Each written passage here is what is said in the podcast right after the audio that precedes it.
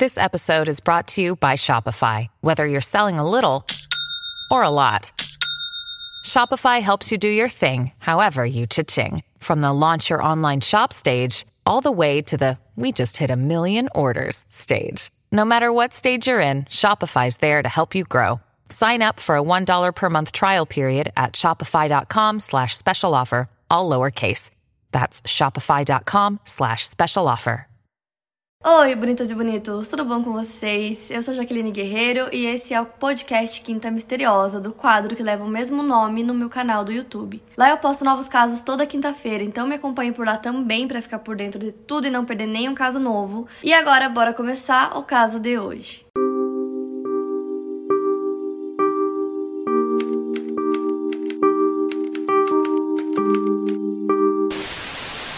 Daniela Ferrante Pérez Gazola nasceu no dia 11 de agosto de 1970 no Rio de Janeiro. Filha da autora de telenovelas Glória Pérez, a Daniela era atriz e bailarina. Desde muito nova ela sempre foi ligada à arte, sempre gostou dessas coisas. Com 5 anos de idade ela já ensaiava seus primeiros passos na dança. Um pouco mais tarde surgiu o convite para dançar profissionalmente em uma das melhores companhias de dança do Rio de Janeiro, a companhia Vacilou Dançou. Dani, como era chamada entre os amigos, acabou conhecendo o ator Raul Gazola quando ambos atuavam atuavam na novela Kananga do Japão. Ela fazia o papel de uma dançarina de tango. Os dois se conheceram na época, era a primeira vez dela na TV e eles se apaixonaram. Em 1990, os dois se casam. No mesmo ano, o grupo de Daniela é chamado a convite da Rede Globo para serem dançarinos na novela Barriga de Aluguel, onde quem assinava o texto era a mãe da atriz Glória Pérez. A Dani fez um teste individual e acabou conseguindo sua primeira personagem chamada Chloe, que era uma bailarina que dançava no Copacabana Café. E como ela era muito carismática e talentosa, logo a personagem dela foi ganhando mais espaço na trama. E a Daniela acabou chamando a atenção do Denis Carvalho, que convidou ela para estrear a novela O Dono do Mundo no ano seguinte, fazendo o papel de Yara, que era irmã da protagonista vivida por Glória Pires. Mais tarde, já reconhecida pelo público, ela interpretou a personagem Yasmin na novela De Corpo e Alma, que foi a sua última novela. Na mesma novela, Daniela contracenava com o ator Guilherme de Pádua, que fazia o seu par romântico. Na época, ela tinha 22 anos e ele tinha 23. E aí, no dia 28 de dezembro de 1992, depois de um dia cheio de gravações, os dois saíram da Rede Globo, tanto a Daniela quanto o Guilherme. Por volta das 9 horas da noite, os dois saem de lá. E lá na porta tem vários fãs que pedem fotos com eles. Então ela tira foto com esses fãs, o Guilherme também tira foto com eles. Cada um entra no seu carro e aí eles tomam rumos diferentes. Então o Guilherme sai com o carro dele, que era um Santana, e junto dele tava a esposa Paula. E a Daniela sai sozinha no carro dela, que era um Escort. E aí no meio do caminho, a Daniela para num posto de gasolina para abastecer o carro dela. Na versão da polícia, ele teria parado o carro dele um pouco antes é, para ver aonde que ela iria ir. Então ele vê ela parando o carro dela no posto e aí ele vai até o posto de carro também. Então ele entra no posto e tranca o carro dela. Ele para de uma forma que ela não conseguiria sair dali com o carro dela. Sem entender nada, ela sai do carro, ele também sai. Então ela foi até ele para conversar com ele, perguntar o que estava acontecendo. E nisso ele dá um soco na cara dela, ela desmaia na mesma hora. Com a Daniela desmaiada, o Guilherme deita ela no banco de trás do seu carro. Nisso a esposa dele, Paula, já pulou pro banco do motorista e conduziu esse veículo em direção a uma Matagal, que ficava localizado na rua Cândido de Portinari, na Barra da Tijuca. O Guilherme entra no carro da Daniela e segue atrás da esposa, rumo ao local que eles combinaram. Tiram a Daniela do carro, ela ainda estava desmaiada, então eles pegam a Daniela, colocam ela no chão, nesse matagal, e então eles perfuram o pescoço, o pulmão e o peito da Daniela várias vezes. Alguns lugares eu vi que foram 18 vezes, outros lugares eu vi que foram 19. E a princípio achava-se que eles usaram uma tesoura para fazer isso, mas aí na autópsia eles viram que não, que foi um objeto objeto mais parecido com tipo um punhal. Terminado o crime, o casal volta pro carro deles, eles deixam o corpo da Daniela lá, entram no carro, vão para outro posto de gasolina e chegando lá eles pedem pro frentista lavar todo o carro. Saíram do posto, foram para casa, a Paula estava muito cansada, foi dormir. Ela estava grávida de quatro meses. Já o Guilherme foi caminhar pela praia de Copacabana e acredita-se que ele acabou se livrando da arma do crime nesse momento, acabou jogando é, o que quer que seja no mar. No mesmo dia, a mãe da Daniela, a Glória, ligou para o Guilherme duas vezes. Ela conversou com ele duas vezes nesse dia e perguntou da filha, porque ela sabia que eles sairiam no mesmo horário do estúdio da Globo. Disse que a filha não estava chegando em casa, que estava todo mundo começando a ficar preocupado. E ele conversou com ela da forma mais fria assim do mundo, como se nada tivesse acontecido. Isso pelas palavras da Glória mesmo. Mas aí o que que acontece? O advogado Hugo da Silveira viu esses dois carros parados num local esquisito ali na Barra da Tijuca. Ele acabou anotando a placa de um dos carros, porque ele achou que estava tudo meio esquisito, meio suspeito. E aí, chegando em casa, ele ligou para a polícia relatando que ele viu uma cena um pouco suspeita, disse qual era o local e nisso dois policiais foram até o local para ver o que estava acontecendo, isso algumas horas depois. Chegando lá, eles notaram que tinha apenas um dos carros citados pelo advogado, que disse que tinham dois. O carro que estava lá era o Escort da Daniela, abandonado, sem qualquer pessoa por perto. E nisso, um dos policiais resolve entrar no matagal para ver se acaba encontrando alguma coisa e ali ele acaba tropeçando no corpo da atriz. Então, no dia seguinte, a notícia estava em todos os jornais que a atriz tinha sido brutalmente assassinada.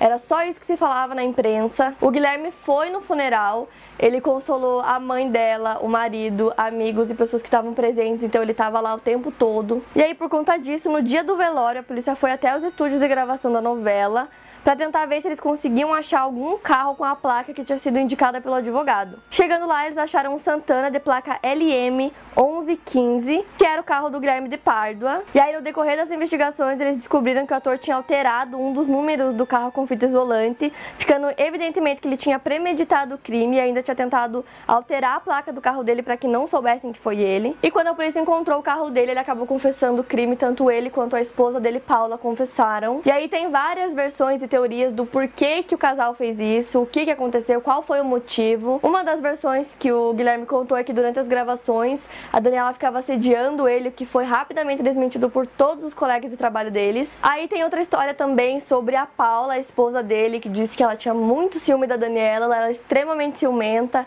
E aí, como eles faziam par romântico na novela, ela tinha muito ciúmes de todas as cenas que eles gravavam juntos.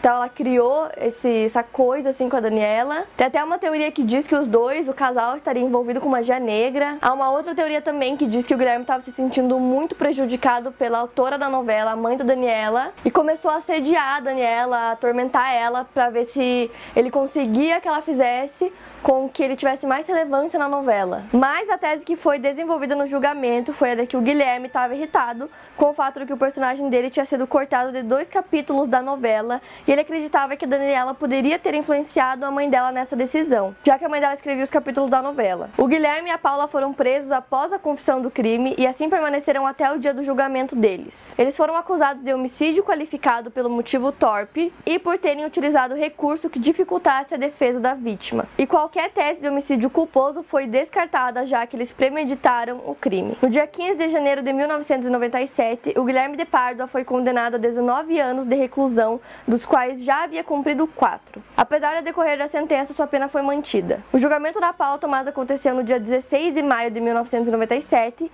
e ela foi condenada a 18 anos e 6 meses de reclusão pela coautoria no assassinato de Daniela. Apesar de sua pena base ter sido a mesma do Guilherme, houve redução de 6 meses pelo fato da ré constar com menos de 21 anos na data do fato. A votação do júri foi bem dividida, Quatro votaram na condenação e três na absolvição. No fim, a pena dela ficou em 15 anos. Em 1999, após sete anos de cumprimento de pena, os dois deixaram a cadeia. O assassinato da Daniela foi um crime que chocou o Brasil e teve também muita repercussão lá fora. Primeiro, pela idade, ela era muito nova e ela também estava no auge da sua carreira e até então não tinha um motivo aparente para que seu colega de profissão a tenha matado de forma tão fria, violenta e brutal. Inclusive, tem uma entrevista do Guilherme aqui no YouTube se vocês quiserem ver.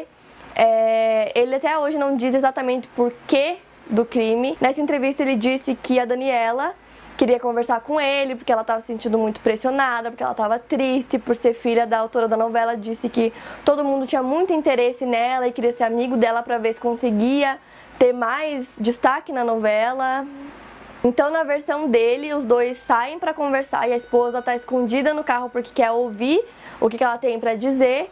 E aí eles conversando num lugar um pouco afastado, a esposa ali junto, os carros, os dois carros juntos ali. A Paula sai do carro, começa a discutir com a Daniela e aí acontece o assassinato dela. Antes do caso da Daniela Pérez, o homicídio qualificado não era considerado crime hediondo e, portanto, o tratamento dado ao autor desse delito não seria tão rígido como previsto na Lei 8.000 2072. Em razão disso, a escritora Glória Pérez, mãe de Daniela, liderou um movimento que defendia a inclusão do homicídio qualificado no rol dos crimes hediondos, conseguindo em 1994 1 milhão e 300 mil assinaturas para aprovação de um projeto de lei nesse sentido. Após todo o trâmite estabelecido pela Constituição Federal, o projeto de lei chegou às mãos do então presidente da República, Itamar Franco, o qual sancionou uma nova lei que incluía o homicídio qualificado no rol dos crimes hediondos. É importante lembrar que essa modificação não pode interferir no cumprimento da pena tanto do Guilherme quanto da Paula, porque não se pode retroagir. Em março de 2002, o desembargador Paulo Gustavo Horta determinou que a Glória Pérez e o Raul Gazola, esposo da Daniela,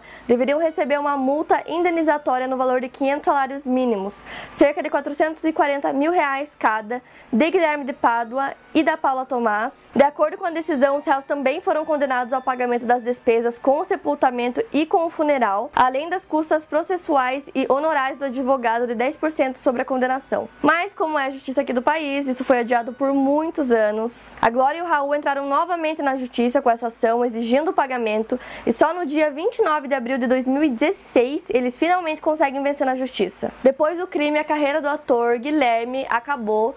Ele ficou sete anos preso e depois que ele saiu da prisão, ele e a Paula se divorciaram. E aí ele passou a frequentar a Igreja Batista de Lagoinha, em Minas Gerais. Em 2006, ele se casou pela segunda vez com uma moça que também frequentava essa mesma igreja. Ela era 14 anos mais nova que ele. Mas eles acabaram se separando e em 2017 ele se casou pela terceira vez com a estudante de moda Juliana Lacerda e atualmente ele é pastor da Igreja Batista em Belo Horizonte. Outra coisa que aconteceu também é que o Guilherme tentou lançar um livro antes do julgamento dele e nesse livro ele contaria a versão dele do crime, a versão dele sobre os fatos, como tudo aconteceu. E aí a Glória Pérez entrou com uma ação judicial proibindo a publicação desse livro e caso ele fosse veiculado, ele teria que pagar uma multa, porque esse livro poderia ferir a imagem da filha falecida dela. E aí em 2010 ele foi convidado para dar uma entrevista no programa do Ratinho, e aí a Glória advertiu ele mais uma vez e disse que se ele mentisse sobre os fatos, mentisse sobre o que aconteceu, ele seria processado. Já a Paula Nogueira Peixoto, quando foi cúmplice de seu marido no crime, ela tinha 19 anos de idade. Depois de deixar a cadeia, Paula Nogueira Tomás mudou seu nome para Paula Nogueira Peixoto. Inclusive, contei para vocês que na época do crime,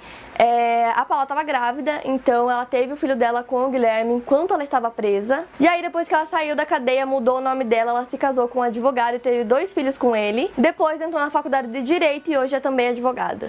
O Raul Gasol e a Daniela Pérez foram casados por dois anos. O Raul não gosta de falar sobre esse caso e não gosta de falar também sobre o Guilherme, mas ele diz ter uma ótima relação com a Glória Pérez até hoje.